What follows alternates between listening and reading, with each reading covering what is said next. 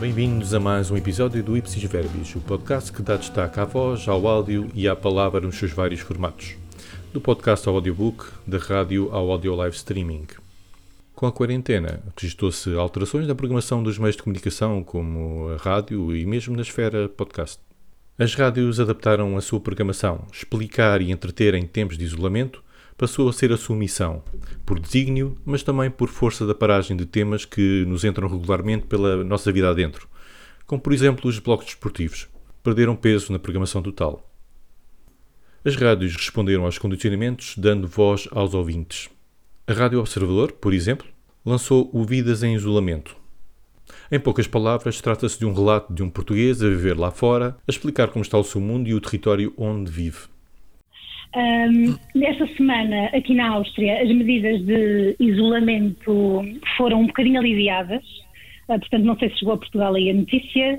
Um, a partir da próxima semana começam a abrir as lojas as lojas uhum. até 400 metros quadrados, portanto ainda não há centros comerciais abertos, nem nada disso, mas há uma tentativa de revitalizar a economia e, e lentamente, até meados de maio, um, é, está programado que voltem a abrir as, as lojas, os restaurantes e, e portanto, os centros comerciais. Teresa Costa Alves, e como é que isso está a ser encarado por aí? Esta, até porque a Áustria é dos primeiros países a colocar datas e a fazer essa reabertura. Há entusiasmo, há receio? Exato. Há um misto dos dois. Há, há quem esteja a achar que realmente ainda é cedo.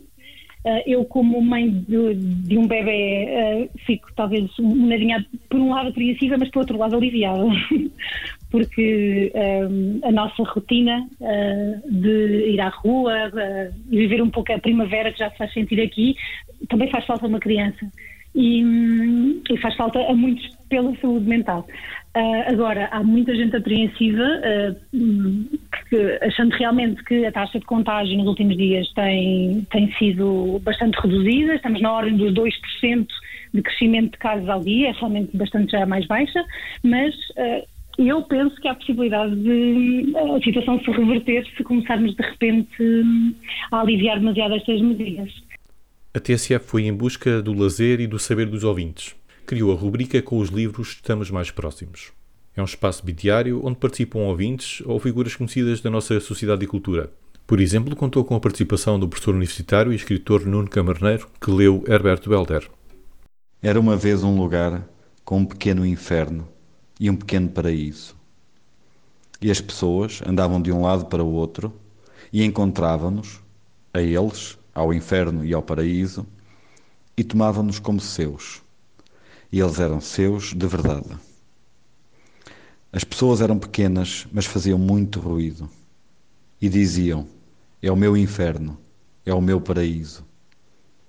E não devemos mal querer às mitologias assim porque são das pessoas, e neste assunto de pessoas, amá-las é que é bom. E então a gente ama as mitologias delas. À parte disso, o lugar era execrável. As pessoas chiavam como ratos, e pegavam nas coisas e largavam-nas, e pegavam umas nas outras e largavam-se. Diziam boa tarde, boa noite. E agarravam-se iam para a cama umas com as outras e acordavam. Às vezes acordavam no meio da noite e agarravam-se freneticamente. Tenho medo, diziam. E depois amavam-se depressa e lavavam-se e diziam boa noite, boa noite. Isto era uma parte da vida delas e era uma das regiões comovedoras da sua humanidade. E o que é humano é terrível e possui uma espécie de palpitante e ambígua beleza. E então a gente ama isto, porque a gente é humana e amar é que é bom e compreender, claro, etc. E no tal lugar, de manhã, as pessoas acordavam. Bom dia, bom dia. Mas nem só de entretenimento vive a programação áudio no éter. As principais rádios criaram espaços de resposta a dúvidas sobre o Covid-19. A Antena 1 lançou o programa Covid-19 Perguntas, Respostas e Efeitos. Uma das perguntas para a qual já há resposta é que procura saber quantos portugueses precisam de ter já estado infectados com o novo coronavírus para adquirir eventual imunidade. Ora, essa resposta, de acordo com o pensamento científico vigente, aponta para uma percentagem que sublinha a necessidade de pelo menos mais de 6 milhões de portugueses já terem tido contacto com o vírus. Esta é uma das respostas que pedimos ao virologista Pedro Simas, do Instituto de Medicina Molecular de Lisboa. Bom, estes números que eu lhes vou dizer, a porcentagem, que são dos 60% a 70%, é uma porcentagem que é estimada por, por, por, pelos epidemiologistas e pelos virologistas uh, do mundo inteiro, que é estimada numa base científica, que é na capacidade de disseminação do vírus. E, portanto, e na virulência que o vírus tem. Portanto, isto significaria que uh, entre 6 a 7 milhões de portugueses teriam que já ter sido infectados naturalmente para então termos este equilíbrio na população e o vírus se tornar endémico. Os testes sorológicos, a questão da imunidade de grupo, dominam a interação com Pedro Simas. Mas vamos por partes. Enquanto não é encontrada uma vacina para o novo coronavírus, é preciso encontrar respostas dentro do próprio coronavírus, do novo coronavírus, ou seja, a chamada imunidade natural ou a imunidade de grupo. Mas afinal, o que é isso? A partir de um determinado número de pessoas que já estão imunes, que já contraíram a infecção e resolveram a infecção e ficaram com essa proteção, só a partir de uma determinada percentagem dessa população é que se cria um sistema em que o vírus atinge um equilíbrio e a quantidade de vírus no meio ambiente é já tão pequena e a probabilidade de contatos já é muito menor as pessoas que estão ativamente infectadas, nos seus contatos pessoais do dia a dia, já não vão encontrar muitas pessoas suscetíveis. E assim na podcast, como está ela a abordar o isolamento social? Muito bem. A 22 de março, no Twitter, o Ruben Martins, do P24, o podcast matinal do público, contava já a existência de 14 projetos nacionais sobre o tema do momento. Um destes podcasts é o Covid segundo Direito, no qual a autora, Marta Cunha Grilo, vai falando das suas descobertas, aventuras e aborrecimentos em tempos de quarentena. Nos últimos dias também tenho andado para a frente e para trás, sim, porque agora sou eu que passei o meu cão todas as vezes, portanto, três vezes ao dia eu tenho de sair de casa para ir passear o pincho. Fui às compras, fui pôr o lixo, portanto, tenho andado de um lado para o outro entre reuniões, passear cão, gravar TikToks, sobra-me pouco tempo para o, para o Covid, não é? E naturalmente para o exercício físico, que eu adorava que o exercício físico estivesse entre o meu top de prioridades, mas a verdade é que não está. No entanto, bom, também não vou mentir, não é que eu tenha andado a fazer yoga, não.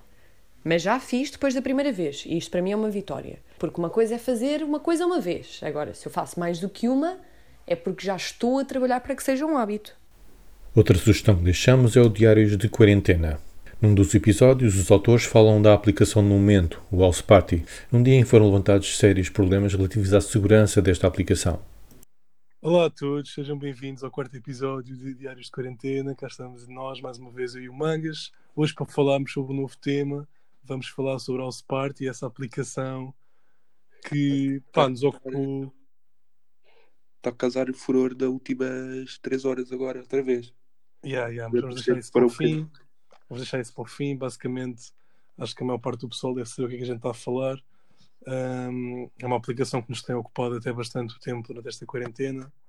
Uh, uma aplicação que já existia, que não é de agora, que é, já tem uns aninhos, mas que a malta voltou a usar agora em peso durante a quarentena. Pá, e tipo, bué da gente usava isso, quase toda a gente que eu conheço estava a curtir bué.